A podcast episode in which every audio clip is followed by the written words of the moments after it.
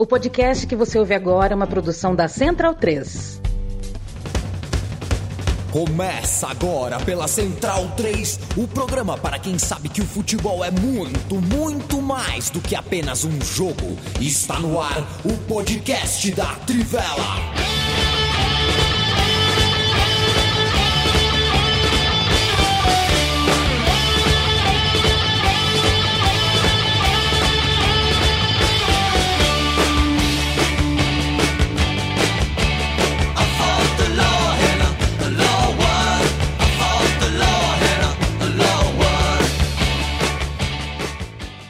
Bem-vindo e bem-vinda, amigo e amiga da Trivela e da Central 3. Hoje é noite de 20 de janeiro de 2022. O podcast da Trivela está começando agora. Como começa em videocast toda segunda e toda quinta, ao vivo em live no seu YouTube e depois pinga no seu agregador preferido de podcast. Se não toca no seu agregador preferido de podcast, mude de agregador preferido, porque a gente está em vários agregadores e certamente uh, estamos os melhores do ramo.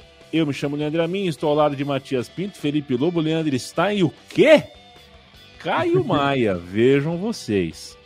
É, Caio Maia que não recebeu o e-mail do Dress Code, estamos todos hoje com, com tons de vermelho, né? Quem está assistindo aqui ao vivo, todos com algum tom, alguma variação. Eu sou rosa, né? Eu tô de pink, na verdade. Mas tá todo mundo aqui com um tomzinho de vermelho. Viva Elza Soares! É interessante falar do tamanho dessa artista é, em um programa de futebol, né? Porque quando a gente fala sobre o futebol de ontem, de anteontem, futebol lá de trás, é, a gente fala sobre elitismo, né? Muito elitismo no começo do, do, do, da aventura do futebol no Brasil. E a gente fala muito sobre xenofobia em alguns momentos, e a gente fala sobre racismo o tempo inteiro.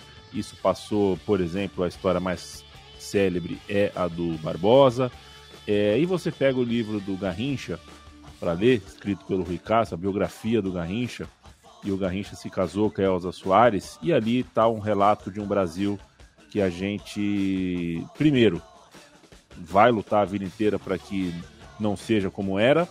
E em segundo, é, a gente nem sempre acredita que Elza Soares foi forte como foi, conseguiu ser quem foi. Isso num retrato futebolístico eu estou falando, você vai pegar a obra dela inteira, né? Mas eu estou me, me, referindo ao fato de que boa parte da opinião pública é, achava que a Elza Soares se aproveitava do Garrincha.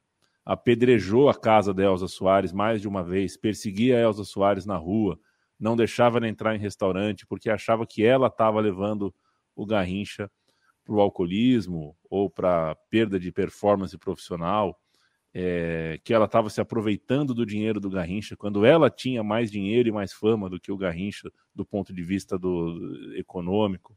Ela pagou é... uma cirurgia do Garrincha, né, no joelho, inclusive, Exato. que o clube não quis pagar, né? Então, para a gente que é da comunidade do futebol, se a gente se ater se a gente se ativer só ao futebol, se a gente olhar só para o futebol, a Elza Soares já vai ser gigantesca. Se a gente for olhar para a música, para a arte, para a cultura, para a resistência, para o tamanho da Elza Soares como um todo, é uma das maiores da história do Brasil. Aí, Viva Elza Soares. lembrar. Diga lá, Lobo, boa noite. Ele, ele, boa noite, boa noite, amigos, e boa noite a todo mundo que nos ouve. É, ele teve uma relação com a, com a Elza Soares que foi marcada também por episódios de violência, né? Ele, ele bateu na Elza Soares, ele teve problemas ali sérios. A Elza sempre fala sobre ele com bastante carinho, mas ela sempre relatou também, na própria biografia dela, relatou esses episódios. Então, é... só para não esquecer que, que é uma relação que ela tem. É a premissa de relatar como ela, como ela quiser, e na, no relato dela a gente normalmente lembra só de uma parte, né? Que é dela falando sobre ele ter sido o amor da vida dela, e esquece que ela também relatou que foi uma batalha contra alguém que lutava contra seus demônios também, né? E que usou de violência contra ela, enfim. Então, só para não a gente não deixar de retratar que tem dois lados e ela relata esses dois lados, né? Relatou ao longo da vida. Leandro Stein, é, vestido de náutico capibaribe. É, boa noite. De 1 a 10, a dor da pedra no rim.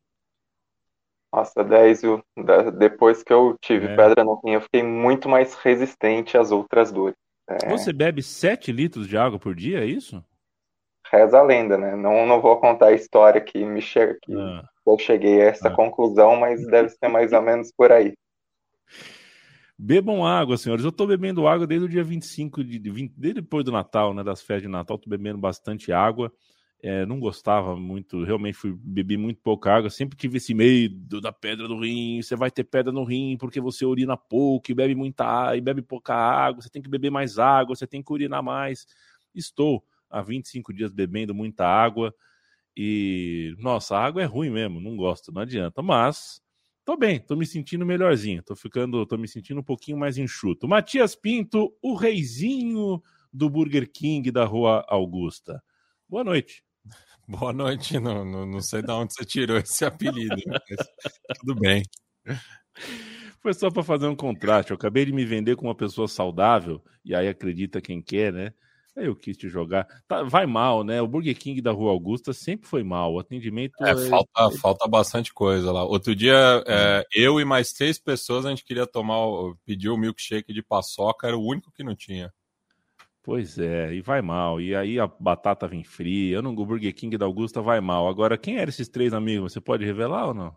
Eu não, não sei, era um tio que estava atrás de mim. Ah, eu pedi perfeito. o milkshake é, não tinha. Logo em seguida eles pediram também, não tinha esse tá sabor específico. Entendi. é lançamento, foi... né? É lançamento. Lançamento, é. Você foi sozinho também. O Matias que gosta de ir sozinho a esse tipo de incursão gastronômica. Caio Maia está aqui com a gente. Caio Maia, é, se eu não tô, se eu não tô enganado, eu, tô, eu sou meio míope, né? Mas tá escrito na sua legenda Coio Maia. Ou eu tô é errado? É mesmo.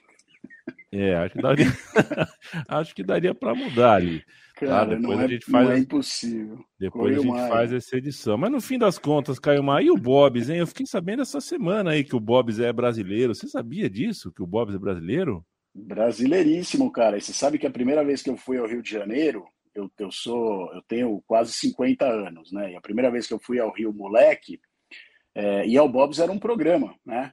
É, não tinha nenhuma outra lanchonete desse tipo no Brasil. O Bob's não era exatamente, era muito diferente do que é hoje. E o programa era ir ao Bob's, e entre as coisas que a gente comia no Bob's estava o ovo com bacon e ovo com presunto, que também era algo que a gente não estava acostumado a comer. Então, o programa turístico era ir ao Bob's e comer um, um ovo com presunto, um ovo com bacon. Eu não lembro exatamente, mas acho que era com presunto. E era um passeio ir ao Bob's. É, que diferença, né? E, é. minha, minha avó é capixaba, mas ela foi criada no Rio, né? E tem um bairrismo muito forte do Bob's, né? Então, a primeira vez que eu fui ao, ao Rio, eu fui com ela e ela me levava no Bob's, como ela, como ela fala. É. E o, o fundador do Bob's, se, se não me engano, ganhou Wimbledon, né? É, é o cara era um tenista de primeira grandeza, é, o... casou com uma brasileira, andou pelo Rio de Janeiro, não encontrou o milkshake, falou: quer saber? Vou criar minha lanchonete. Cara nasceu como sorveteria, né? O Flávio Gomes escreveu é. um texto legal esses dias contando Bom. um pouco, né, sobre essa criação aí do, do, do Bob's e tal. Por isso que o milkshake do Bob's é tão bom, né? Ele nasceu para isso, é, né? É. O resto veio depois. E um beijo pro Flávio Gomes, viva o Padocast, viu o pessoal do Grande Prêmio, que é parceiro da Central 3, tal qual a Trivela, Flávio Gomes, que deu um, foi morar na Bahia, mas já voltou, né? Essa semana ele anunciou que voltou para São Paulo. Um abraço pro Paulo Pereira, tá nos ouvindo, Rodrigo Vasconcelos, o Caio Arthur, Roberto Mourão, Cauê Nunes, Lucas Freitas, Marcelo, o Homem da Luva, Vitor Fernandes Moreno, Luiz Gustavo, Rodolfo Ribeiro, Douglas, ô oh, Douglas, eu te amo, hein? Fazia tempo que eu não ouvia o Douglas Utiama aqui. Abraço de Curitiba, Talk Stones. Um abraço, Douglas. Bruno Cota, Fabito Moino, Grego, Greg Manzanares, Pedro Padovan e mais toda a torcida do Botafogo está aqui com a gente. Eu não vou falar que a gente, que a nossa audiência é igual à torcida do Flamengo, e não vou fazer que nem a torcida do Bangu, que diz no hino que em Bangu, se o clube vence, a Naverta comércio fechado e a torcida reunida mais parece a de um Fla-Flu. Não, né? Exageraram um pouco, né? A torcida do Bangu, quando se reúne, não parece a de um Fla-Flu. Mas uh, eu preciso tocar o programa, né? Acho que é isso. O apresentador costuma tocar o programa. Felipe Lobo, é, Robinho condenado em última instância por estupro na Itália. Ele e mais um amigo dele que eu não lembro o nome dele agora. Ricardo Falco. Ricardo Falco não é uma pessoa, é, né, não teve o estrelato, não teve a fama do Robinho, por isso não, é, obviamente, por uma, né, por uma lógica jornalística, não ocupa as manchetes tal qual o Robinho. E é, o Robinho, por ser quem é, por ter a carreira que tem, precisa sim uh, que a gente fale sobre a sua condenação, sobre a sua vida jurídica. É, então, só para começar dizendo que a advogada do Robinho passou desde o ano passado ameaçando tudo quanto é jornalista que se chamasse ele de estuprador ia processar porque ele não tinha o trânsito em julgado. Agora tem o trânsito em julgado. Ele é estuprador, condenado por estupro. Então, não, aí é, se ela quiser, ela, ela não tem razão nenhuma para processar. Ele é condenado em todos os graus de jurisdição na Itália. Não tem mais. É, diz que me diz, ou então aquele, aquela passação de pano de tem que esperar, não sei o quê. É engraçado porque várias pessoas que eu, é, eu interpelei nessa com essa interpretação aí de ah, tem que ter o trânsito em julgado e tudo mais. É, eu falei, não, tudo bem, acho é, é, juridicamente você tem toda a razão, mas isso vale para o Lula também, viu? Então você tem que tomar cuidado, que aí você não vai poder usar o mesmo argumento então, é, tinha umas pessoas que, né, que defendiam, né, que o Lula era condenado e tal. Eu falei, bom, então não dá para você ou, ou, é uma coisa ou é outra. Mas falando é, do Robinho, o caso é muito grave, é muito, muito grave. As, as transcrições que a justiça italiana conseguiu, né, baseado em gravações, são de é, embrulhar o estômago, né? São terríveis e é um, é um, é um digamos, uma ação jurídica, né, é muito astuta, né, e, e até ousada, mesmo para a justiça italiana, no sentido de que é, esse, esse, tipo de coisa era usada, foi usada na Itália para tentar condenar mafiosos, e eles conseguiram alguns mafiosos serem condenados por crimes que eles obviamente negavam, é, com esse artifício de grampear carros de pessoas investigadas, é, e aí eles conseguiram, enfim, condenações. Então, é, foi um artifício usado é, na Itália. É, até os advogados do Robinho questionaram esse método. É, eu não tenho nenhum saber jurídico para medir isso, mas foi algo diferente. É, e até o final, a defesa do Robinho levou a, a aos tribunais a, a um dossiê que foi é, descartado pela segunda instância já, né? De, querendo provar que a moça é, tinha comportamentos de é, beber muito e de se jogar em cima das pessoas, querendo desqualificar o, o relato dela e, portanto, é, diminuir a gravidade do que aconteceu. A justiça italiana não aceitou é, e ele foi, ele e o Falco foram condenados a nove anos de prisão por violência sexual, né, que é o termo que, usado em italiano, que é o estupro, e outros quatro que participaram do crime, é, que não tiveram seus nomes revelados porque não estavam na Itália no momento que o processo foi aberto, eles podem até a, a, eles ainda podem ser interpelados pela justiça, principalmente agora que houve a condenação dos dois primeiros, mesmo não estando na Itália, como é o caso hoje também do Robinho e do Falco.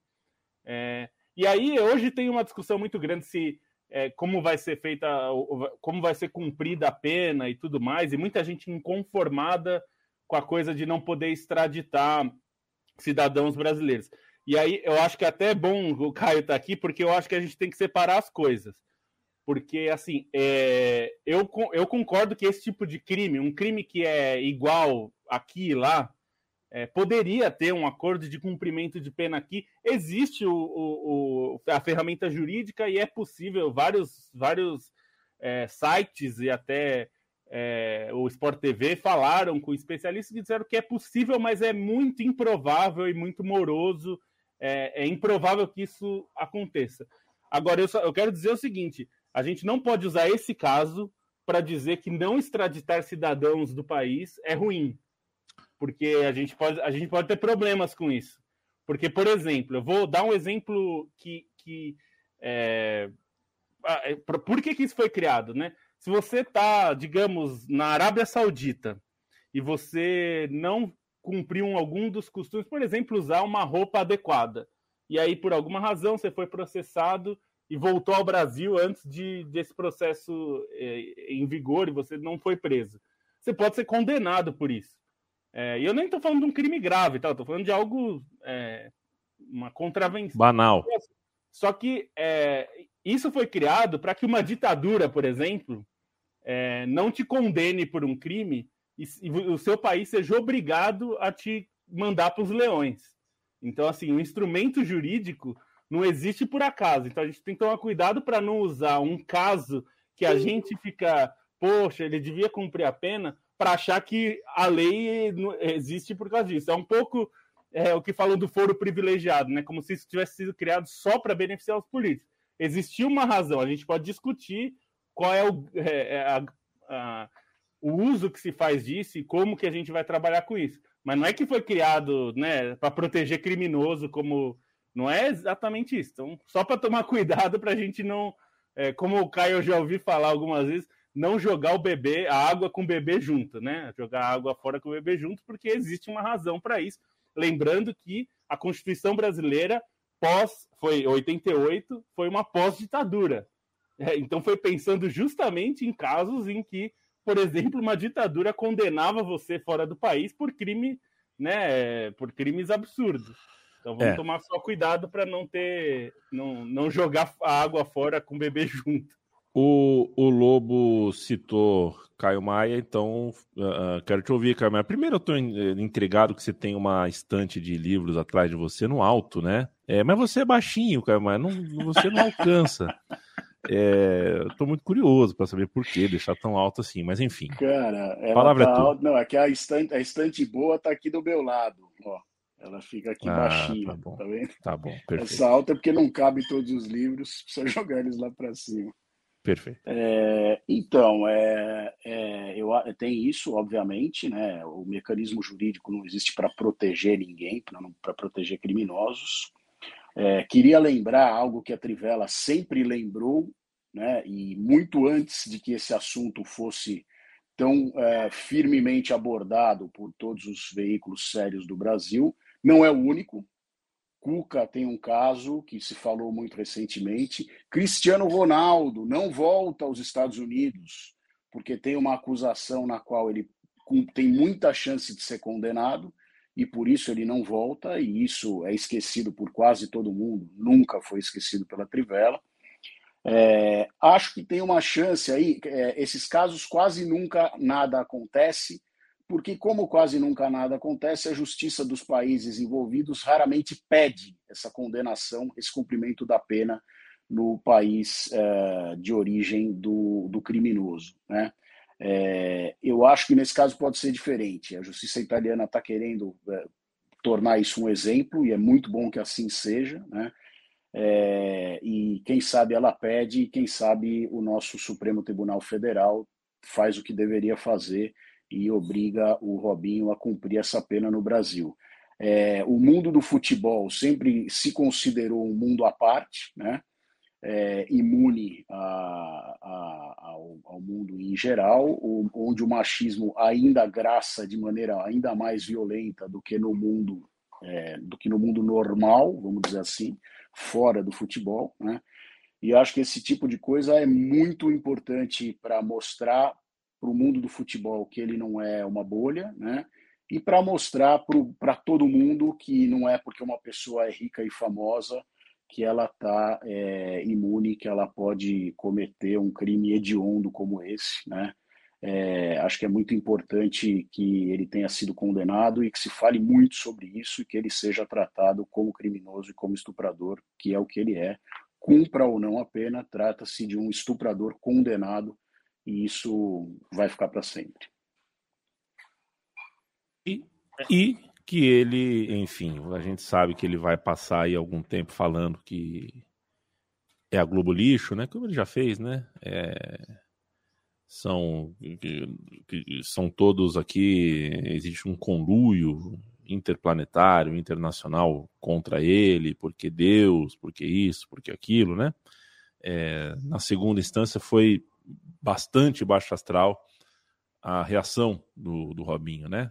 Faz uma entrevista para o UOL, uma entrevista super controlada e dá respostas, né? Aí quando a gente começa a se recuperar do peso de uma notícia dessa, né, de, uma, de, uma, informação como essa, vem o Robinho e uh, é o que a gente chama aqui para falar no português rasgado, né? Mete o louco, dá uma de louco, finge que não, não, não tá ligado do que está acontecendo. É, é, vamos ver qual vai ser não, agora. Ele não pode sair do Brasil, né? Porque a Constituição Exato. protege você dentro do país. Assim como Ricardo Teixeira e Del Nero, por crimes obviamente totalmente diferentes, é, eles não podem pisar fora do Brasil, porque se eles vão, por exemplo, para o Chile, o Chile tem acordo de extradição com a União Europeia, e aí dá ruim. Assim como no caso do, dos dirigentes aí que eu citei, é, a Interpol, eles estão no, na Interpol por pedido da justiça americana.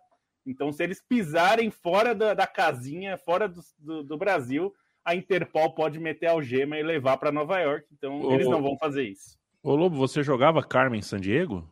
Jogava. Where is bom. in the world Carmen San Diego? Carmen San Diego. Era pois é, muito é, bom. No DOS ainda, né? Na época no do DOS. DOS. Se você, criança, não sabe o que é DOS, procura no Google. Existe, existiu essa época aí, antes de. Tinha que anotar o código, né? Aqueles é. códigos gigantescos para poder jogar o joguinho. Eu joguei, ó, eu jogava The Need for Speed, o primeiro, no DOS, que era um jogo de DOS ainda. Você Viva Carmen. Doom, então. Doom é uma história de, de software aberto espetacular. Tem uma série sobre isso, né? Sobre a evolução é. dos videogames que conta a história do Doom. É impressionante. O cara, o cara que fez o Doom é um maluco. Ô, Matias Pinto, o negócio é o seguinte: vamos andar com o programa aqui. Copinha, dois pontos, diz o roteiro digitado por Leandro Stein. O fenômeno Hendrick e torcida única para São Paulo e Palmeiras. Estamos na semifinal da Copinha, realmente a Copinha mexe com as pessoas, né? É, essa coisa de muito time, estádios que as pessoas vão para o estádio e tal. É, mexe com as pessoas. A gente tem um organizadíssimo América Mineiro, um ataque fortíssimo como o do Santos numa semifinal e um Palmeiras e São Paulo bem curioso do outro. Eu confesso para você, não é segredo que eu trouxe para o Palmeiras Estou muito dividido porque torço demais para o Alex, quero muito o bem do Alex como, como profissional da bola. É, esse vai ser um jogo, eu estou sem beber desde o Natal, mas eu vou abrir uma cerveja boa, vou abrir uma cerveja boa, de 18 conto, para assistir São Paulo e Palmeiras. Mas esse Hendrick, ó, sinceramente, hein, é, é, é diferente mesmo. Pois é, e, e, e, tá rolando né, um papo que, de que ele teria passado num teste no São Paulo, e daí por uma diferença econômica com, com a família dele, é, ele acabou indo para o Palmeiras, né? E daí é aquelas coisas, né? Que daí é, o pessoal critica, mas é, histórias como a do Andy que você tem aos milhares na base, né? Eu acho que daí não dá para é, julgar né, o, o, o a, a a gestão da base do São Paulo por conta da perda desse atleta, porque está despontando aí com 15 anos, mas é uma coisa que é muito difícil né, de você fazer essa projeção, ainda mais com, com os valores da base subindo cada vez mais, né? Enfim, acabou indo para o Palmeiras, deu certo, é o, é o grande nome da, dessa copinha, né? E do lado do São Paulo tem, tem o Caio, né? Que já vinha muito bem no, no Sub-17, né? Lembrando também que o, o, time de São Paulo é bastante jovem, né? É, alguns garotos aí acabaram subindo para o Sub-20 para a disputa da Copinha, até porque o, o, o Rogério acabou pedindo para outros garotos subirem para o profissional, o caso do, do Thales Costa, né, que já até havia feito a sua estreia entre os profissionais, enfim. Mas a gente daí volta para 2004, né? Última vez que São Paulo e Palmeiras se enfrentaram pela Copinha, numa semifinal também, na ocasião no Bruno José Daniel, jogo que foi para as penalidades, o São Paulo acabou é, avançando para disputar a final contra o Corinthians. Na época era o, os 450 anos da cidade de São Paulo, né? Teve todo é, esse charme, enfim, você pensar ali no, no, no, quadrangular, né, nos quatro times que chegaram, o trio de ferro estava presente, agora você tem o Santos do outro lado da chave, é, disputando contra o América Mineiro, que é uma base muito forte também, já foi campeão da Copinha. E é que, mas só que nessa ocasião, né, na, na, em 2004, as três torcidas da, da capital, as três maiores torcidas da capital, é, circularam, né, pela Grande São Paulo no mesmo dia, né. Agora a gente vai ter apenas a torcida do São Paulo no próximo sábado, por conta né, da, das restrições impostas é, no estado, né? É, não só os clubes da capital, mas o Santos, Ponte Preta e Guarani também, né? Jogos entre esses clubes são apenas de torcida única. O São Paulo, por ter feito a melhor campanha da Copinha, né? Tá com 100% é, de aproveitamento, enquanto que o, Palmeiras empatou no final, na, na, última rodada da fase de grupos contra o, o Água Santa de Diadema. Então, São Paulo é, poderá contar com a sua torcida, né? Com ingressos cobrados também.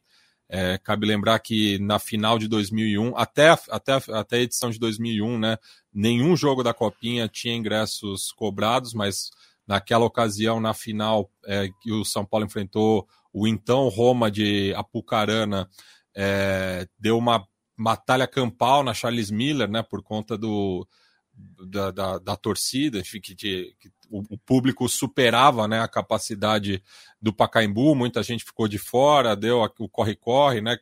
Algo que a gente viu também ontem, né, em, em São Caetano, por conta da, das restrições impostas pela PM, né? Muita gente tem ficado de fora dos jogos do, do, do, do tanto de São Paulo quanto de, de Palmeiras, que estão jogando a, a, copinha na região metropolitana, né? Sobretudo ali na, no, no ABCD paulista.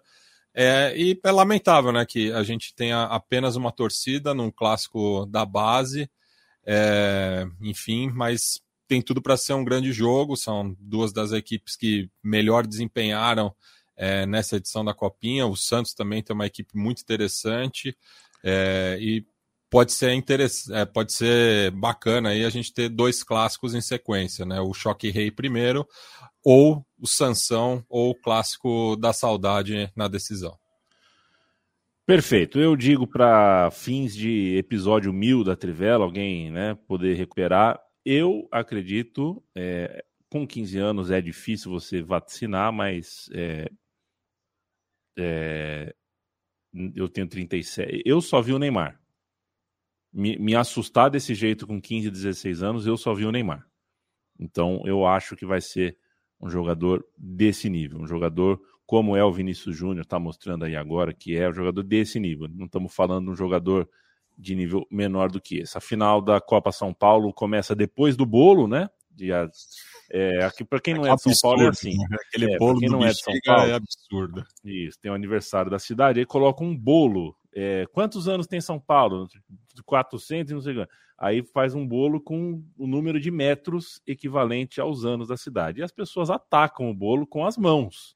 É, ano é, passado é... eu acho que não teve, viu? É, na pandemia só faltava, de, só faltava ter o bolo na pandemia. Eu, eu acho que já, já antes da pandemia, não, não, é. acho que 2020 já não tinha rolado também. Ficou caro para fazer também. É, acho né, que ficou caro, né? O glacê tá caro, né? Mas enfim, é porque, o pessoal. Porque não era uma ação da prefeitura, né? Se eu não me engano, era uma ação dos, dos do, do bairro lá. É. é. então. É, o fato é que depois do bolo, né? O pessoal ataca o bolo, depois do bolo começa a final da copinha. Que não Pacaembu, será no Pacaembu. Que não será no Pacaembu. Quer dizer, né? Só faltava ser no Pacaembu, porque aí vai ter Aliás, ninguém sabe, né? Onde vai ser. Ninguém, ninguém sabe. sabe onde vai ser, depende de quais serão os times envolvidos. É, vamos ver o que vai dar este Pacaembu. Eu estou poupando o Leandro Stein, porque daqui a pouco falaremos de Copa Africana de Nações e ele vai esmirilhar. Diga lá, Matias. E só uma trivia: sabe quem fez o gol do São Paulo na semifinal de 2004? Harrison. Não, o Profeta Hernanes. Ah, perfeito. Profeta Hernandes, é, olha. É, perfeito. O Profeta Hernandes, que tá numa propaganda muito engraçadinha. É, o Harris o... é do time de 2000. Ele o... 2001, 2001. 2001, é verdade. 2001. Mas nós aqui da Trivela somos KTO Futebol Clube. KTO Futebol Clube. Acesse aí, cara, kto.com, faça a sua inscrição. Uh, entre, faça seu primeiro depósito. Se colocar o cupom Trivela, você ganha 20% de, de devolução, né? De, de cashback na, na, na, na sua aposta. Em KTO.com você tem uma infinidade de esportes, de ocasiões para você apostar. Lembre, lembre sempre, aposte com responsabilidade, aposte só aquilo que você pode perder. E se divirta na KTO. Se não quiser apostar num jogo específico, de um esporte específico, tem a malandrinha. Entra lá e descobre o que é a malandrinha. Toda, toda quinta-feira o Lobo traz aqui os seus palpites, o Bonsante também, quando não está de férias, faz isso. É, e a gente, enfim, vai ouvir agora os palpites do Lobo, sempre lembrando, a KTO tem suporte em português, boas cotações e além da malandrinha, é, tem o Big Brother também. Se quiser apostar no Big Brother, fique à vontade. Lobo, quais são eu falei cashback, né? Eu falei cashback, é free bet, né? Você me desculpa, é viu? Bet. É free bet, assim, volta, né? É, por isso que eu pensei o cashback, mas eu falei errado. É, coloca o cupom da Trivela quando se cadastrar e você tem 20% de free bet. Diga lá, Lobo, quais são os seus três palpites? Faça as pessoas ganharem dinheiro, por favor. É, fazer as pessoas ganharem dinheiro eu, não consigo. É, mas esse, esse, é um milagre que eu ainda não aprendi. É, mas vamos lá, três, três palpites. Até porque semana passada eu não fui bem, eu nem fiz a conta dos três. Mas eu, eu errei pelo menos dois, então não foi muito bom na semana passada, né? Mas vamos lá. É... Bom, começando com o campeonato italiano, Milan e Juventus, clássico neste fim de semana. É, a cotação acima de dois gols e meio, ou seja, né, qualquer três gols na partida você leva, é, tá, tá em 1,92, que é ótimo. Assim, é uma boa chance de saírem três gols, considerando que o Milan é um time bem ofensivo e tem jogado bem, é, tem um ataque forte. A Juventus não é exatamente conhecida é, nessa temporada especificamente por fazer muitos gols, né? Tá sentindo muita falta de um artilheiro como o Cristiano Ronaldo mas é, é, um time interessante. Mas o Milan hoje vive um momento bem melhor. É o segundo colocado, é quem mais se aproxima da briga pelo título com a Inter. Né? Então é, tem uma chance bem razoável aí de ter ao menos três gols e você levar essa aposta. Outro jogo que também eu falo sobre número de gols, né, acima de dois gols e meio, também é Leeds e Newcastle. Nesse caso, porque Bom. o Newcastle é muito ruim. É, é, e o Leeds, o Leeds é, é, um time amigo do entretenimento. O time do Bielsa é um time que não ganha sempre. Aliás, ele é, perde quase tanto quanto ganha, mas é um time é, que gera entretenimento. Ele normalmente é um time que se expõe, que faz muitos gols, que sofre muitos gols também. É, e o Newcastle é um time ruim. Está melhorando, trouxe o Trippier aí, que é um bom jogador. Aí, né, trouxe o Chris Wood, que é jogador ok, é, mas é um time que tem melhorado, mas ainda é um time ruim, tá na zona de rebaixamento. E os, os sauditas estão arrancando os cabelos que não pode deixar o time cair, né? O time foi comprado. Sim e tá, tá tentando contratar o Diego Carlos, zagueiro do Sevilha, que é muito bom, melhoraria bastante o sistema defensivo se trouxesse o Diego Carlos, mas aí tá pagando uma nota, aí tá tentando convencer o Sevilha, e o Sevilha a gente sabe que é um negociador duro. Então, mais de dois e gols última? e meio, 1,63. Sevilha e Celta, Campeonato Espanhol. Sevilha é o segundo colocado e o Celta tá no meio da tabela. Mas, nesse caso, é menos de dois gols e meio. Porque o Sevilha, entre aqueles primeiros colocados ali, é um dos piores ataques. Só a Real Sociedade tem menos gols que o Sevilha. É, no, entre ali os, os, seis primeiros colocados. O Sevilha é um bom time, mas não é um time que tem feito muitos gols. E o Celta também tem tido dificuldades de fazer gols. Os dois times têm uma média de gols baixa nesta temporada. Então, menos de dois gols e meio, 1,68. Então, para fechar, três ligas diferentes, três jogos diferentes. KTO.com, um beijo a todo o time, a toda a equipe da KTO, um abraço, valeu pela parceria é, de sempre. Falaremos agora de Copa Africana. Olha, já percebi, o Stein já tirou do mudo, se ajeitou na cadeira. Oh, já subiu Leandro a plaquinha, Stein. já subiu, subiu a, plaquinha. a plaquinha. Entra, agora... Leandro Stein. Agora, é, quem tem a sorte de ouvir a Trivela vai ouvir a melhor análise no mercado sobre a Copa Africana de Nações. Fazendo o serviço, acabou a primeira fase, teremos as oitavas de final a partir de. Uh, domingo. Aqui, de domingo, né? A partir de domingo, Burkina Faso e Gabão, Nigéria e Tunísia, Senegal e Cabo Verde, Mali e Guiné Equatorial, Guiné e Gâmbia, Camarões e, e, e Camarões e Comores. É que o, o, meu computador aqui ele traduz automaticamente as coisas, vira uma loucura. Costa do Marfim, Egito, Marrocos, e Malawi. Os destaques dessa primeira fase para mim, Leandro Stein, é, acho que a Argélia ser eliminada na primeira fase e jogando tão mal é o destaque mais negativo que tem, mas a gente tem alguns pontos positivos também, né? É, acho que a história que chama mais atenção é essa eliminação da Argélia, né? Porque era uma seleção que vinha como atual campeã, era uma seleção que vinha de uma sequência de 34 partidas de invencibilidade, chegou a 35 no começo da competição e enfim, virou a, a, segunda maior marca da história, como a gente já falou nos outros programas, exibia um bom futebol, tem muito jogador de recurso, até um elenco mais completo do que em 2019, se a gente for comparar, mas ficou devendo muito, né? Começou com um empate frustrante contra a Serra Leoa, em que o goleiro do Serra Leoa fechou o gol, depois perdeu para a Guiné Equatorial, que foi é, uma grande surpresa dessa fase de grupos, e aí nesse jogo pressionada pela necessidade de vitória contra a Costa do Marfim, a Argélia viveu uma tarde lamentável, né? Não conseguiu é, marcar o gol, meteu ainda uma bola na trave no começo, e aí o time se perdeu à medida que a Costa do Marfim foi construindo o resultado, acabou vencendo por 3 a 1 ainda teve um gol anulado no finalzinho, que poderia ser 4 a 1 teve um pênalti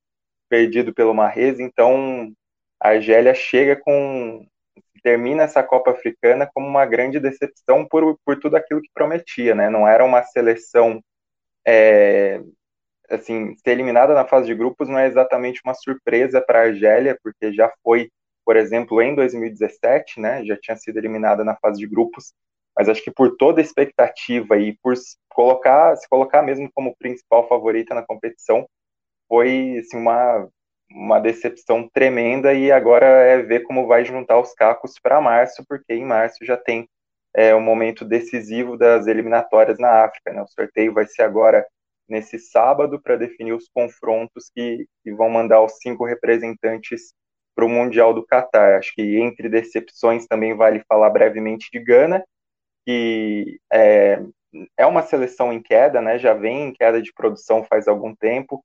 É, apostava em alguns jogadores jovens, foi com seu sebastianismo ao recontratar o, o treinador que foi é, quadrifinalista na Copa do Mundo de 2010, e o time também não se encaixou, o time não correspondeu, saiu com a pior campanha da história de Gana na Copa Africana de Nações, e ainda tem um peso pensando que Gana não conquista o título é, desde 82, né? Então, uma seleção em seca muito grande que passou de seus melhores momentos quando chegou nos últimos anos aí a disputar repetidas finais, repetidas semifinais, mas não conseguiu corresponder. A eliminação de Ganas veio para Comores, e aí acho que dá para a gente falar de algumas surpresas. Comores, que é um, uma ilha de 900 mil é, habitantes, 900 mil ou 1 milhão e 900 agora, 900 mil habitantes, é, sem tradição nenhuma, estreante na CAN, fez uma seleção basicamente recrutando jogadores nascidos em território francês, dos 28 convocados, 26 são franceses, 10 jogadores só de Marselha. A maioria de Marselha, é. é. 10 jogadores só de Marselha, onde, onde tem essa comunidade mais expressiva, mas era uma seleção que vinha de resultados bons contra adversários de peso nas eliminatórias, e aí essa vitória por 3 a 2 sobre Gana mostra um pouco dessa qualidade de Comores, desse crescimento, uma seleção estreante que causa esse impacto. No grupo C ainda acho que vale destacar Gabão, que conseguiu superar a, a, perda do Leminar e do Aubameyang, que são as duas referências do time, e em teoria eles foram cortados por problemas decorrentes da Covid, mas surgem rumores de que eles foram cortados por indisciplina e o Aubameyang já falou que está muito bem de saúde, o que reforça um pouco essa discussão. Mas mesmo sem os dois principais jogadores, Gabão jogou muito bem é, nesse mesmo grupo de Marrocos, Gana e Comores, conseguiu é, bons empates contra as seleções favoritas, talvez dê um pouco de trabalho. Vale falar também de Guiné Equatorial, que é, há alguns anos recrutava muitos jogadores naturalizados por certa maracutaia, né? Alguns brasileiros pintaram lá, mas agora com o time baseado principalmente na Liga Espanhola, mesmo com jogadores é, em divisões de acesso, se mostrou muito competitiva, conseguiu ganhar da Argélia, deu trabalho para a Costa do Marfim e hoje ganhou de Serra Leoa, é, uma vitória merecida também.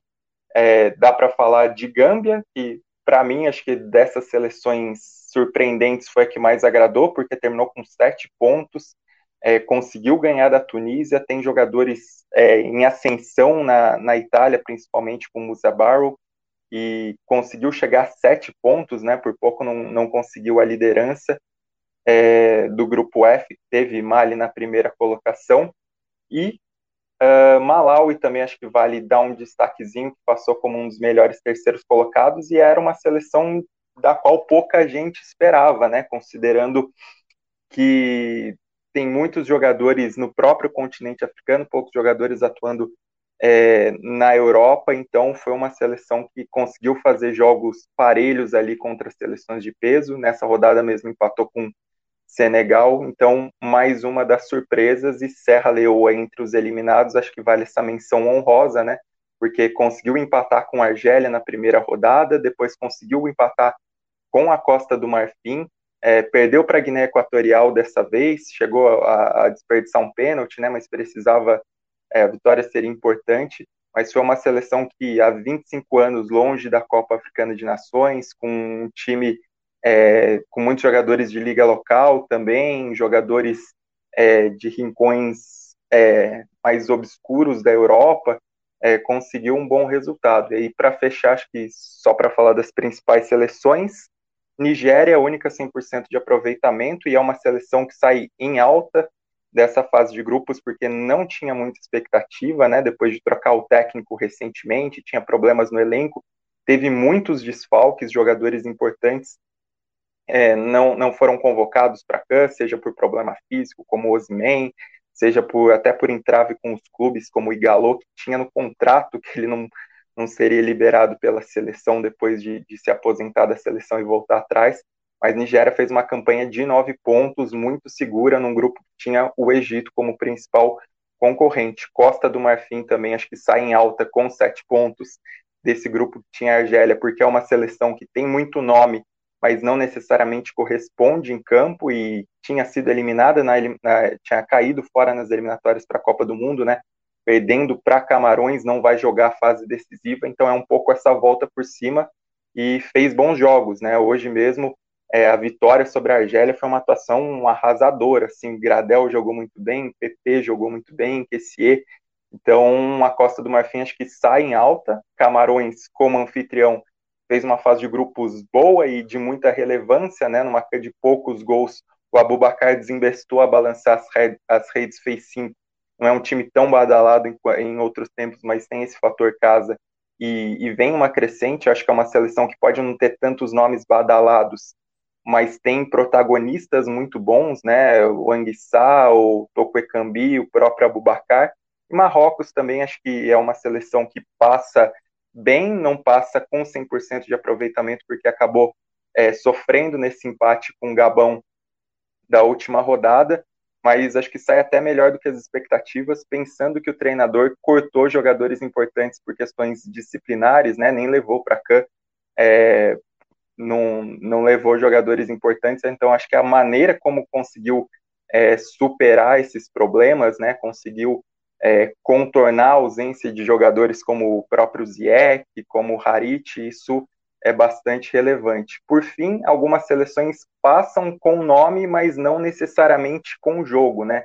O Egito é uma decepção nesse sentido, que é uma seleção que vem sendo tem conquistado resultados, mas tem sido burocrática. Já foi na Copa Árabe e agora foi de novo nessa fase de grupos da CAN, mesmo tendo é, o, o Salah disparadamente o melhor jogador é, pré-CAN, né? Chegou com muitas expectativas e não necessariamente o time tem correspondido. Senegal está na mesma, é um time com muito nome, teve problemas de Covid que, que atravancou essa campanha na fase de grupos, mas tem uma crítica grande por exibir um futebol mais pragmático, mais burocrático e não conseguir corresponder.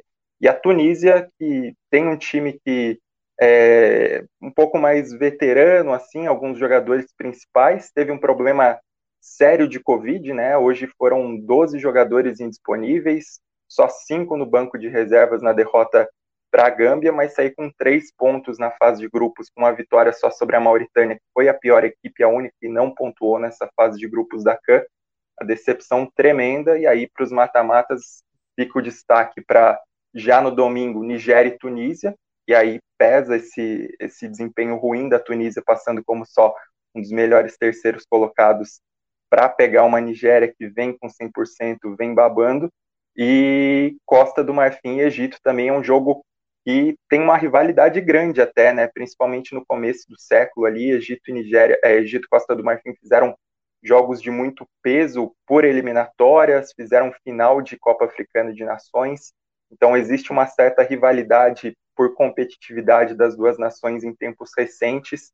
Vai ter mais um capítulo legal na Copa Africana. E Comores acho que é um dos times a assistir aí, porque vai pegar o anfitrião Camarões, pode ser uma surpresa e até um resultado meio que é, trouxe à tona Comores é, nesses tempos recentes foi um, um jogo contra é, Camarões dentro de casa. Na época, Camarões era treinada por Sidorf, se não me engano, o jogo foi 2 a 2 mas foi um resultado muito surpreendente, meio que abriu caminho para esses resultados consistentes que levaram Comores para a Copa Africana de Nações e agora levam Comores para esses mata-matas aí cheios de surpresas e com pouquíssima chance da gente conseguir cravar alguma coisa mesmo.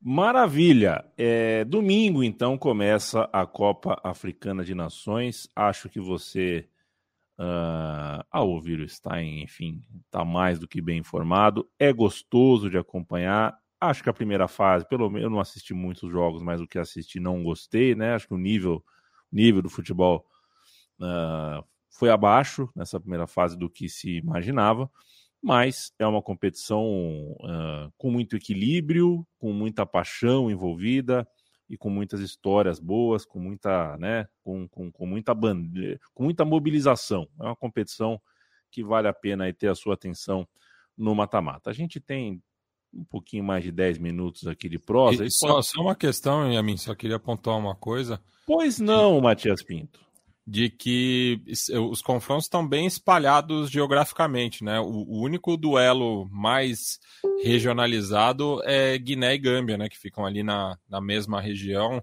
é, na, na África Ocidental, né? Entre a Guiné e a Gâmbia você tem é, o Senegal, né? Porque o, a, a Gâmbia está localizada dentro do, do território senegalês, é, então é, é, é, o confronto assim mais regionalizado, mais interessante aí é, essa distribuição, né, no mata-mata é, por todo o continente. Perfeito. A gente vai acompanhar então o mata-mata. Segunda-feira a gente volta já com alguns resultados, é, já com boa Metade parte deles, né? Metade, Metade da, deles. da oitava de final já andada. Antes de fazer um giro europeu aqui, senhores, eu queria colocar um. Eu vou perguntar para você, Caio Maia. É, quer dizer, se você me disser que acompanhou, né? Eu quero uma, uma pensata rápida aí sobre o caso Rafael Sobes. Você acompanhou? O Rafael, cara, eu vou te dizer que eu acompanhei Não, pela né? repercussão. Né? Ah, ele, deu, ele deu uma entrevista dizendo que tirou o pé contra o Inter quando jogava pelo Cruzeiro, é isso? Isso, exatamente. É que, enfim, eu acho um tema, acho um tema gostoso. A gente, enfim, não vai ter tempo para conversar sobre, mas é, é, curioso, né, Caio? Porque assim, é, é, a pior desgraça que pode acontecer para o esporte é você perder a, a confiança nele. Quando você deixa de acreditar que o esporte está sendo disputado de forma lisa, de forma honesta, acabou, né? Acaba a relação. É, no entanto, é, um jogador de futebol você não controla mesmo. Né? A, a, gente não controlava o Garrincha, que a gente dá risada, ele entrava no campo numa Copa do Mundo e não sabia, que é uma, uma, uma é, é, isso é uma fantasia, isso não aconteceu exatamente, mas a gente gosta de contar essa história, que o Garrincha não sabia se era Tchecoslováquia ou se era São Cristóvão. Ora, a gente deveria ficar bravo, então. Você tem que saber que é a Tchecoslováquia, você tem que saber que é uma Copa do Mundo, né?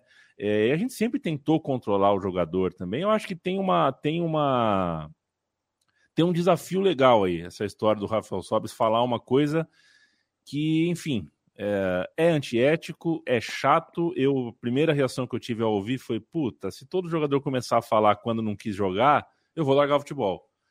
É, mas enfim, uma pensata aí.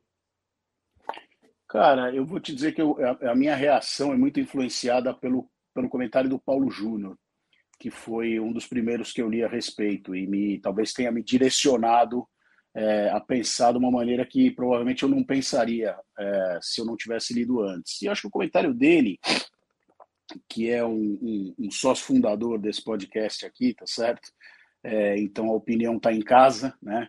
Ele, não sei se ele fez algum outro comentário sobre o assunto, mas o que ele diz é: tá chato, né? Querem que o cara seja uma máquina e o cara não é uma máquina e o futebol não é jogado por máquinas, ele é jogado por seres humanos, né? e a gente uh, acho que tem uma, um culto né, uh, nos últimos anos recente ao profissionalismo que às vezes sai um pouco de, de, de proporção e de escala. Né? Profissionalismo é importante, é, mas a gente não pode esquecer que são seres humanos. Agora, é, obviamente, o Rafael Sobes devia ter ficado quieto, né? não devia ter dito isso. Todo mundo sabe que são, são humanos, somos todos humanos, evidentemente é, para jogar contra o time no qual você foi revelado, você não vai pôr o pé da mesma maneira que você é, poria. Para jogar contra o time que te dispensou, você vai suar mais, você vai querer. Por isso é que tem a lei do ex, tá certo? É, não é só uma, uma, uma série de coincidências. É, mas eu acho que tem esses dois lados aí, e eu te confesso que eu não consigo formar uma opinião e dizer acho que é A ou acho que é B acho que nós temos que levar em consideração as duas coisas. Né? O, o jogador deve à sua torcida, uh, a torcida que, que o apoia hoje e, e ao clube que paga o seu salário, é, seriedade né? e, e, compromisso, né? É, muito mais do que o tal do profissionalismo, esse compromisso com a torcida que está lá apoiando ele. Né? É, mas ao mesmo tempo ele é um ser humano com uma história, né? e eventualmente é, a gente não pode esperar que ele se comporte como se ele fosse uma máquina. Eu te confesso que eu não sei de que lado eu fico nessa história, porque os dois lados me parecem, é, enfim, os dois é. têm seu peso. Hein? E por essa razão, né, Caio, que debates sobre ética e filosofia são longos e muitas vezes parecem chatos e muitas vezes parecem redundantes e as, muitas vezes parecem não chegar em lugar nenhum é porque não tem exatamente um lugar para chegar mesmo. A gente vai modulando, vai mediando, vai tensionando a corda para cá e para lá. É, de toda forma, eu acho que se eu, se eu, tenho que ficar com uma manchete, a manchete seria: pô, Sobis, você foi bem tratado no Cruzeiro, sabe? Você não foi maltratado no Cruzeiro. Você poderia ter jogado. Uh, mas enfim.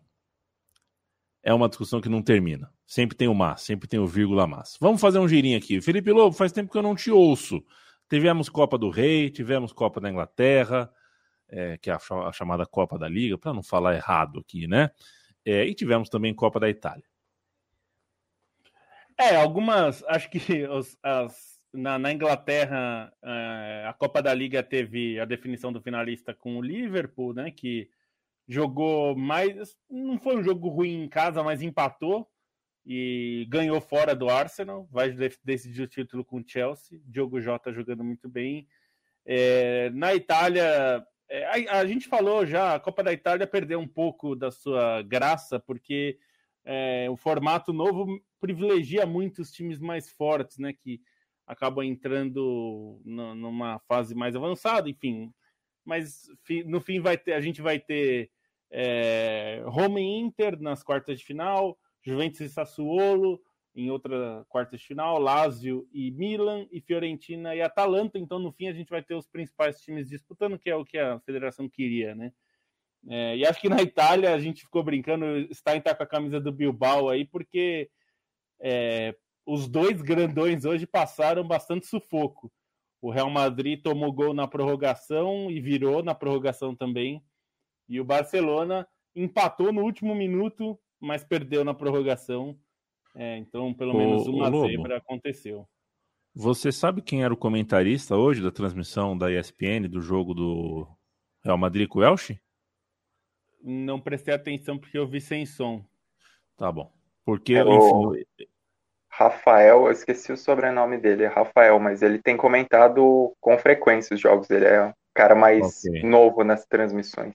Assisti o segundo tempo inteiro desse jogo. Quero parabenizar, não, não consegui identificar pela voz, parabenizar. Muito bem informado sobre o Elche, muito claro na. Gostei demais do comentário. Bom, o, o Stein, foi o mesmo que comentou São Paulo e, e Dortmund?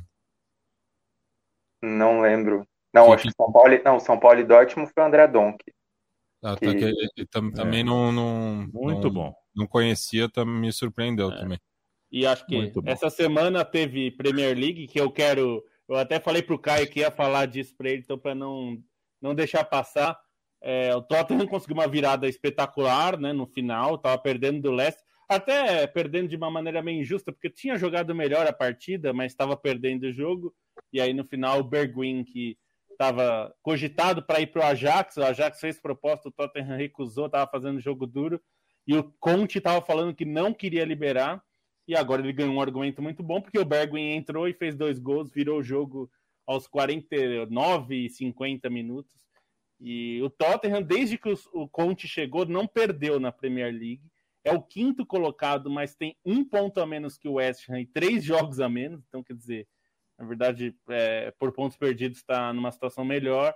É, e até assim, para a gente que, como a gente começou a ver o Tottenham na temporada, é, agora é um candidato bem forte no G4, né? Já que a briga pelo título já acabou, é, mas a briga pelo G4, o Tottenham está vivíssimo. Aí, só para. Eu... Opa, pode falar. Fala, não, não pode falar que eu ia já mudar. Eu ia falar. Não, eu, o Tottenham eu ia dizer só o seguinte, né? Eu passei uh, um tempo aí brigando no, no Twitter com o perfil do time, falava bem do time, eu falava, com esse elenco não vai. Qualquer um que fazia comentários, eu dizia, com esse elenco não vai, não é culpa do técnico A ou do técnico B. O elenco, de fato, não é grandes coisas, né? O Davinson Sanches não é um zagueiro para estar tá num time brigando pelo G4 e ser titular. É, o Lucas, com toda a afeição é, que eu tenho por ter jogado no meu time e tal, é, não é um cara para ser titular um time de G4 da Inglaterra. Você tem dois craques ali que, que, todo mundo sabe quais são. O Som não tem jogado, né? Eu não tenho visto ele jogar, não sei exatamente porquê. Agora, a, tem alguns caras que realmente o Roy Berg está jogando muita bola. O que ele jogou ontem foi uma grandeza. É, e o Kane voltou a jogar o seu melhor futebol, né? E acho que quando você tem um jogador como Harry Kane, fazer ele jogar a bola já é um grande feito. Por outro lado, é, o Conte mostra por que, que é, existem técnicos de primeira prateleira e outros que não são de primeira prateleira, né? E por que, que uh, existia uma, uma, uma vontade tão grande, não só do Tottenham, de tê-lo no banco, porque a, a, mudança no futebol do time é, é, é gritante, né? Ele está fazendo um elenco que não é grande coisa, jogar afinado, jogar, enfim, jogar bem, né? Fazendo os jogadores renderem o seu melhor e o time tem um conjunto que eu não via há muito tempo. É, enfim, o Tottenham realmente é um time que eu realmente continuo acompanhando e, e a diferença é radical. Tá dando vontade de ver jogo que antes não dava. O Conte vai superar o Juan de Ramos no coração do Caio. O Juan de Ramos, que é o grande ídolo do Caio. Harry Redknapp. Diga lá, Stein. Não, falar só sobre Espanha, que nesse jogaço de Atlético Bilbao e Barcelona, acho que foi impressionante a atuação do Nico Williams, né? Acho que é um cara para a gente ficar de olho. É, tá jogando muita bola, muito mais bola que o irmão Iaki, mas é legal ver a combinação dos dois, porque os dois parecem se procurar em campo, os dois têm uma relação de companheirismo muito bonita, né, que foi expressa mesmo depois da derrota na Supercopa, quando o Nico tira a medalha de prata e o Inaki pede para ele colocar de volta, depois os dois abraçados, mesmo na semifinal, os dois foram na, na beira do campo comemorar com a mãe que estava presente no estádio, então é uma relação bem legal. E o Nico justifica por bola também, né? Assim, que ele jogou hoje, o Jordi Alba vai ter pesadelos sérios, porque ele jogou muita bola, arrebentou hoje, deu um, fez a jogada que nasceu o golaço do, do Muniain, depois fez, participou de muitas jogadas pelo lado direito ali, criou as principais chances, depois estava presente no lance do pênalti que determinou o placar na prorrogação, foi um baita de um jogo, e Elche Real Madrid, acho que fica a lição para o Real Madrid, né? Porque o time não teve o Benzema hoje nem no banco para descansar e sentiu muita falta do Benzema, assim, um ataque pouco produtivo. O Vinícius Júnior não estava numa boa noite, o Rodrigo não estava numa boa noite. E aí, quando o Marcelo é expulso, o Elche abre o placar, parece que uh, dá para ter uma zebra na prorrogação, né? O Real Madrid no segundo tempo acha um gol com isso, um gol meio sem querer ali, um gol desviado, e aí o Elche com a mais tenta adiantar a marcação. Real Madrid encaixa um contra-ataque ali e tem a redenção do, do Eden Hazard, que é tão cobrado, mas pelo menos nessa, saindo do banco, teve um, um mínimo brilho, né? Acho que a, a história da Copa do Rei e da Copa da Alemanha vai ser bastante legal, né? A Copa do Rei é só time da primeira divisão, mas só o, Real Madrid dos grandões, né? O Sevilha caiu no clássico contra o Betis, o Atlético de Madrid é, caiu fora para a Real Sociedade, o Barcelona caiu hoje para o Atlético Bilbao, então tem muito time de tradição para buscar esse título da Copa do Rei. Já na Copa da Alemanha, metade, metade, né? Metade dos times da segunda divisão ali, com destaque ao São Paulo, que eliminou o Borussia Dortmund e eliminou com muitos méritos, um jogaço do São Paulo, que é o líder uh, da, da segunda divisão. Teve também uma vitória muito contundente do, do Hannover contra o Borussia Mönchengladbach, que tinha sido o algoz do Bayern de Munique, também passou o Hamburgo, né, nos pênaltis contra o Colônia, Hamburgo aí que tenta voltar para a primeira divisão, e outro jogo muito legal de se assistir foi o clássico entre Hertha Berlim e Union Berlim, o primeiro clássico é, pela Copa da Alemanha entre os dois, uma partidaça, assim, teve gol de, de meia bicicleta, teve drama, mas o Union Berlim foi realmente melhor ao longo da partida, conquistou a vitória e aí essa vitória também dá um impulsinho pro para o Union Berlim para ter um retrospecto positivo nos jogos contra o Hertha, né, nos, nos, jogos oficiais contra o Hertha, já que os dois antes tinham uma, uma história amistosa na época de Alemanha Ocidental e, e, e Oriental, fizeram alguns amistosos bem relevantes, inclusive um logo depois da queda do muro, a gente até conta a história na Trivela num texto, e aí nesse momento que eles já não são tão amigos, que existe uma rivalidade ali para ver quem, que é, quem é o principal clube de Berlim, o União tem se dado melhor nos últimos tempos. E aí, para fechar esse comentário, já que a gente está na Alemanha, jogo legal para quem quiser acompanhar amanhã, é, de tarde, agora acho que vai ser duas e meia, se não me engano, é, vai ter Hamburgo e São Paulo, né? Jogo de muita rivalidade. O São Paulo vem numa série histórica de vitórias contra o Hamburgo nos últimos tempos, nessa crise do Hamburgo, o São Paulo tem aproveitado bem dos rivais, e aí vai ter esse clássico pela segunda divisão num jogo de peso, enquanto o São Paulo está na liderança, o Hamburgo está tentando se aproximar ali da zona de classificação, da zona de acesso, né?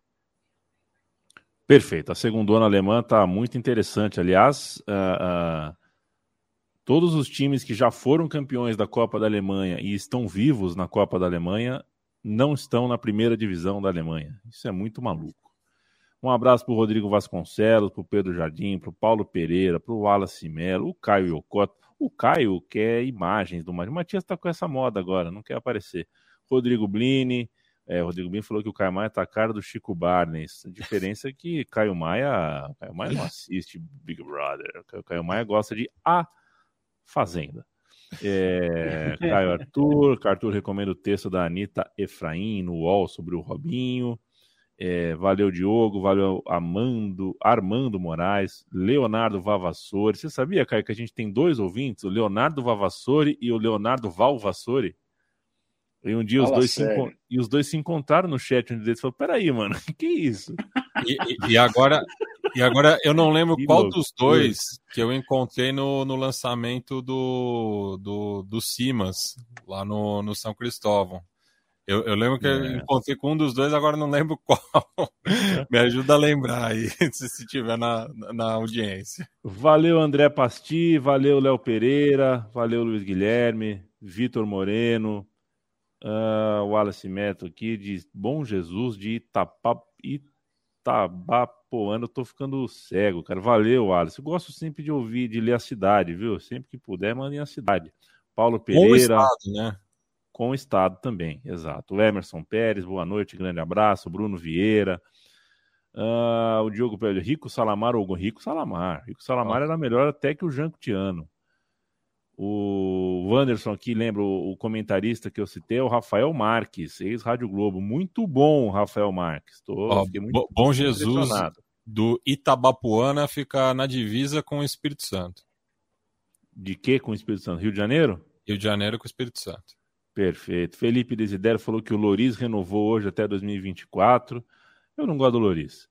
Clécio Rodrigues paga um café aqui pra gente. Valeu, companheiro. Valeu demais. Leonardo Barreto. Bom, gente, sempre um prazer. Eu que tenho que começar o programa, eu que tenho que fechar também. É, é a, são as partes, é a parte simpática e antipática do meu dia. Rodrigo Vasconcelos escreve aqui: Caio Maia foi um dos pioneiros da Casa dos Artistas. Infelizmente, ele acabou subindo na vez pela. É, eu não entendi a piada, mas é, a Casa dos Artistas foi de fato pioneira e Caio Maia, é, enfim, faz parte do pioneirismo trivelístico. Tem aí duas décadas de trivela. E manda um abraço. Foi uma surpresa saber da tua visita aqui hoje ao nosso Convescote né? Eu recebi o. Quando o motoboy chegou aqui em casa com o roteiro por volta das 11 da manhã, não tinha teu nome. Aí foi só no pôr do sol aqui que fiquei sabendo. Valeu demais falar contigo. Você é o moço dos secos e molhados. É, sigam Caio Maia, procurem o trampo do Caio Maia. Uh, se despeça, companheiro. Até mais. Muito prazer enorme, gigantesco em vê-los, tá? No mesmo ambiente que vocês de novo. Fazia tempo, e a mim bronzeadão, bonito. Fazia tempo que eu não via a tua cara. É, Stein fazia tempo que eu não falava também. É, prazer gigantesco estar aqui com vocês. Queria é, dizer para todos: comprem os produtos da Trivela, canecas e camisetas, principalmente Cavani no Watford. E quem levar, o mandar mensagem para mim, levar para eu autografar o Cavani no Watford, eu autografo e dou novas dicas de jogadores é, que vocês acham que são bons e que eu sei antes que não são tão bons e vão acabar em times secundários como o Manchester United. Tá certo?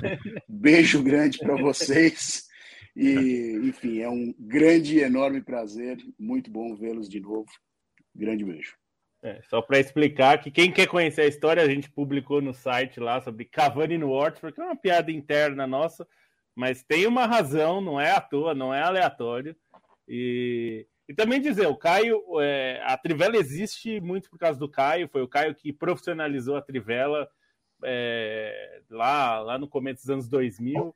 E também a, a Trivela existe hoje porque o Caio é, foi uma figura essencial para ela existir. Então, se existe Trivela hoje, duas décadas depois, é, mais de duas décadas depois da fundação, passa muito pelo Caio.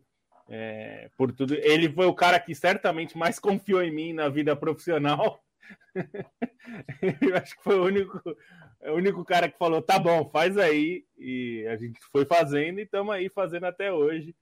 É, então, deixar o agradecimento público. É, até foi o Caio, eu falei, é, ele. A gente começou a nossa relação ele não me contratando, inclusive. É muito doido. Mas ele. porque era para a revista ESPN mas ele falou: vai lá na Trivela que o Bertozzi fala com você. Aí o Bertozzi é editor, aí o Bertozzi, esse sim me contratou para o site da Trivela e estamos aí até hoje, lá em 2009.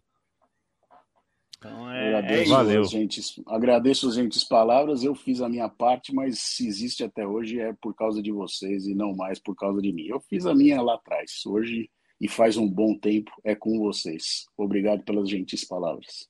Beijo, Lobo. Valeu, até, até segunda, né? Agora tem é, segunda-feira. Segunda. Beijo, Leandro Stein, meu xará. Beijo, até segunda. E só para dar uma curiosidade, você falou do Lloris, que você não gosta. Tem uma história curiosa, né? Ele é filho de um banqueiro de Monte Carlo e de uma é. advogada. Cara milionário era um bom prospecto no tênis até a adolescência ali, mas Nossa. desistiu do tênis para virar jogador de futebol. Acho que essas Nossa, informações mas... não ajudam muito a, a relação com ele, mas ele é, ele é basicamente ele é basicamente como se o Thor Batista fosse goleiro do Fluminense. o, o, o, o, Lloris faz o Bartes parecer bom. Ai, que coisa, viu? Beijo. Tá, Matias Pinto, Benedetto no Boca. Beijo, boa, boa semana para você. É, Bom fim de semana. O, a volta dos que não foram, né? É, exatamente. É, alguém vai perguntar, né? Mas ele saiu. É. Esse é o beijo, né? É um bate. Ah, perfeito, um bate. É impressionante, gente. Eu cliquei no Twitter aqui para ver alguma coisa, apareceu a propaganda propaganda, a propaganda compulsória aqui do Twitter, né? Do Burger King. É impressionante. Filhos... cara não dorme em serviço. Não, é sacanagem isso. Eu fico chocado com isso. Vou até desligar tudo, vou dormir à luz do lampião. Bloqueio. Boa noite, gente. O importante é que a nossa emoção sobreviva. Vocês ficam agora com a porrada que vale. Até segunda-feira. Marcos?